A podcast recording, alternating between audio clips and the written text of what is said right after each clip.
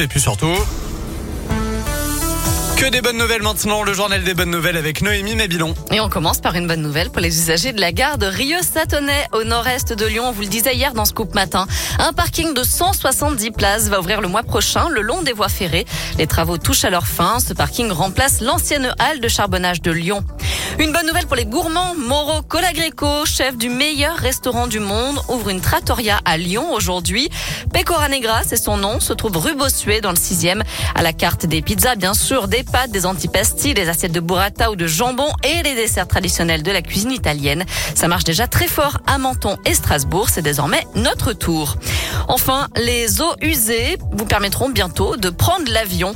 La start-up Firefly a mis au point un procédé pour transformer les eaux usées en carburant pour les avions, ce qui réduirait évidemment les émissions de gaz à effet de serre de près de 92%.